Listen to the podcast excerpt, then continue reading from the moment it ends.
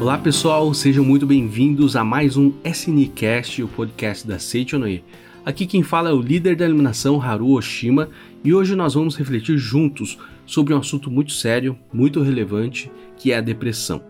Lembrando que depressão não é o mesmo que uma simples tristeza passageira, até porque em nosso cotidiano costumam acontecer alguns fatos desagradáveis mesmo. É comum perdermos o ânimo e ficarmos tristes diante de um fim de relacionamento, quando perdemos o um emprego ou então após a morte de um ente querido. Entretanto, na depressão, esse estado de desânimo aumenta substancialmente, torna-se constante, persistente e pior, passa a interferir gravemente em nosso dia a dia. Às vezes a pessoa nem se reconhece mais, meio que perde aquele gosto pela vida. Então as coisas que a motivavam antes deixam de fazer sentido, perdem a graça, falta concentração e forças para realizar tarefas simples do cotidiano. Além disso, a irritação vem sem grandes motivos e perde-se a paciência com muita facilidade. Outros sintomas que podem ocorrer seriam a baixa autoestima associada a uma sensação de impotência, um sentimento de culpa. É uma situação bastante desafiadora.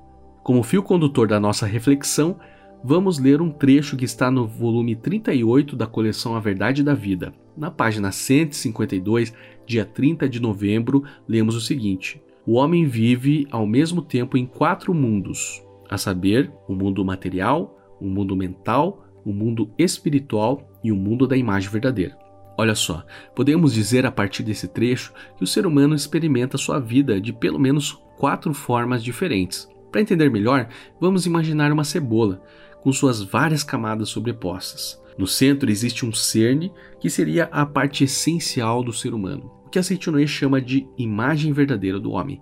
Ao redor existem diversas camadas, com aspectos e densidades diferentes, então, para o tratamento integral de um quadro depressivo, precisamos prestar atenção nesses quatro mundos citados anteriormente, de forma que as vivências em cada camada externa, ou seja, mundo material, mental e espiritual, se aproximem das características desse núcleo central que é a imagem verdadeira. Podemos dizer que a camada mais superficial da nossa existência seria o corpo físico, ou seja, se refere à experiência que o homem tem no mundo material. Sobre isso, o texto diz assim: No mundo material, somos regidos pelas leis da matéria. Nele não podemos viver sem respirar o ar e tampouco sem beber água. Nesse sentido, as leis materiais agem sobre nós. Não podemos ignorar isso. Nós não desprezamos os estudos das ciências naturais feitos nesse sentido.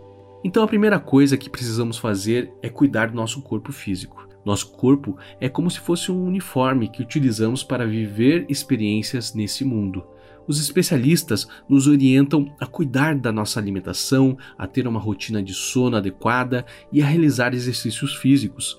Entretanto, estando em depressão, tudo isso se torna muito mais difícil e, em alguns casos, é necessário sim um auxílio externo. No que se refere ao tratamento médico da depressão, a ciência apresenta soluções bastante eficazes na reposição química por meio de antidepressivos, lembrando sempre que nesses casos é necessário acompanhamento profissional especializado. Mas a pergunta que surge é a seguinte: eu, como praticante da Seichonoye, posso utilizar recursos materiais como remédios para me curar?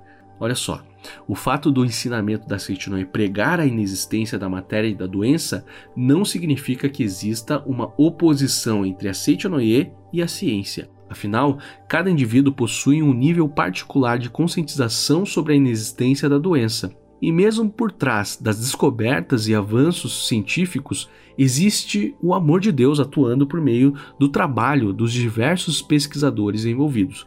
Mais adiante no texto, o mestre complementa: nós não podemos ignorar os resultados das pesquisas científicas, mas não nos devemos apoiar totalmente neles. Ou seja, pelo fato da vida humana não ter origem na matéria, não podemos nos apegar apenas a soluções materiais, como medicamentos para efetuar a cura.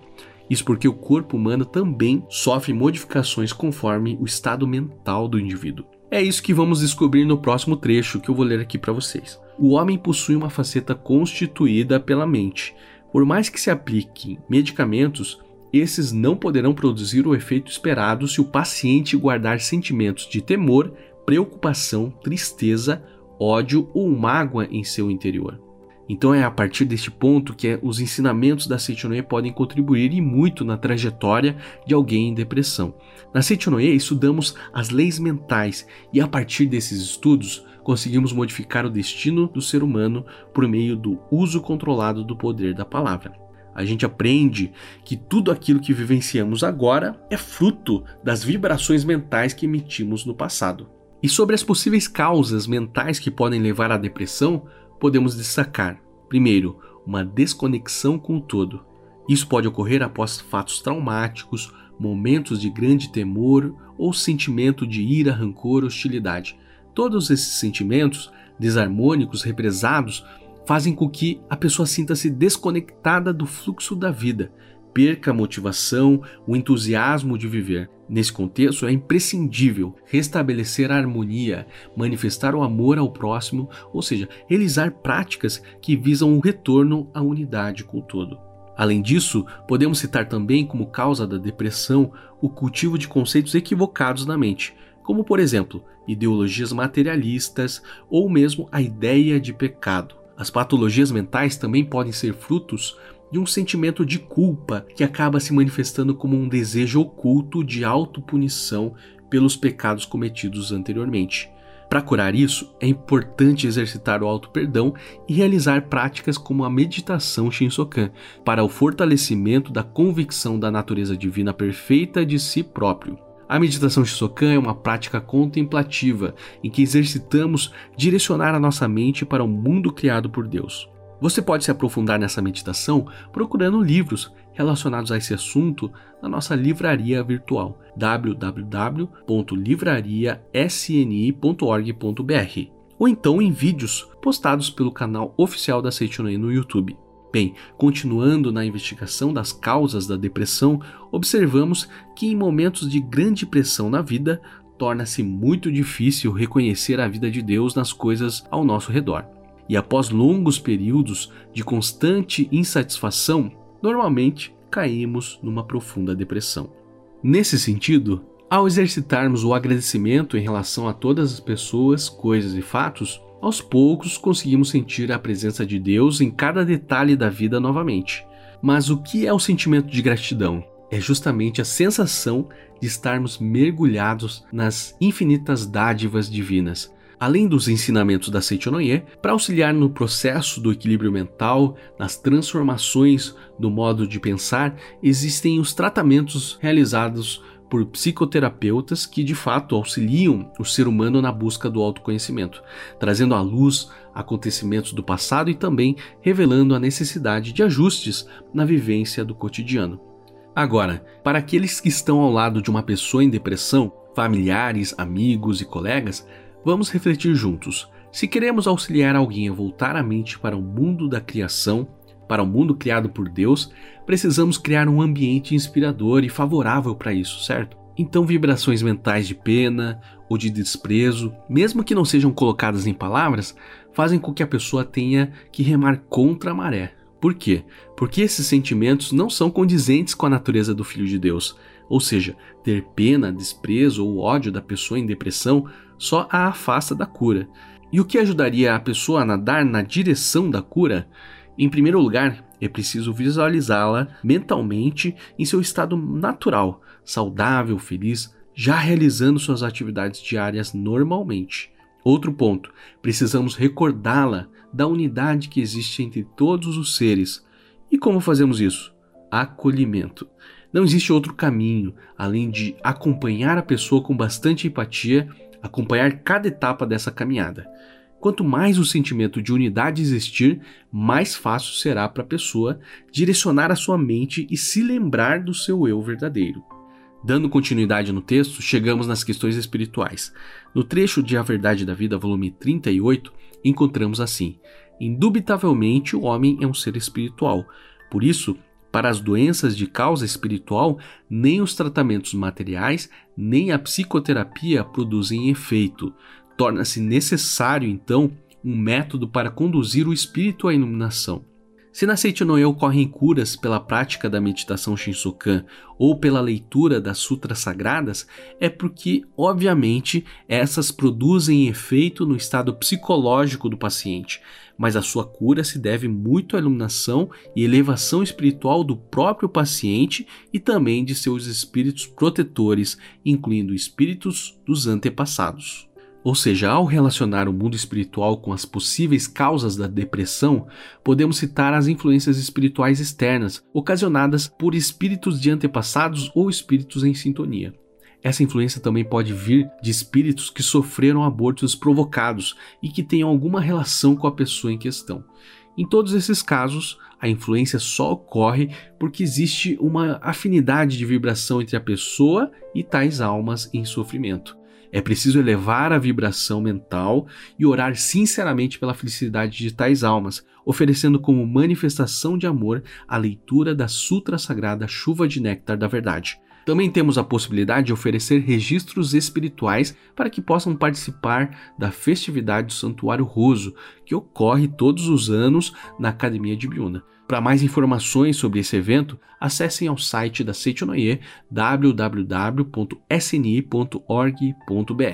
Bom, na sequência, no volume 38 da Verdade da Vida, o mestre diz assim: O homem, além de ser uma existência espiritual, é no mundo da imagem verdadeira um ser imortal e eterno. Pela compreensão e assimilação dessa verdade, pode-se transcender todos os sofrimentos do mundo fenomênico. Olha só, como podemos ver aqui, a lei do amor de Deus, a imagem verdadeira, transcende todos os sofrimentos do mundo fenomênico. Portanto, se você não tem forças para botar em prática nenhuma das dicas deste podcast, só resta uma única saída: entregue-se totalmente a Deus. O processo de salvação não ocorre por meio da força, do muque, mas apenas quando a sua mente sintoniza com as vibrações de amor de Deus.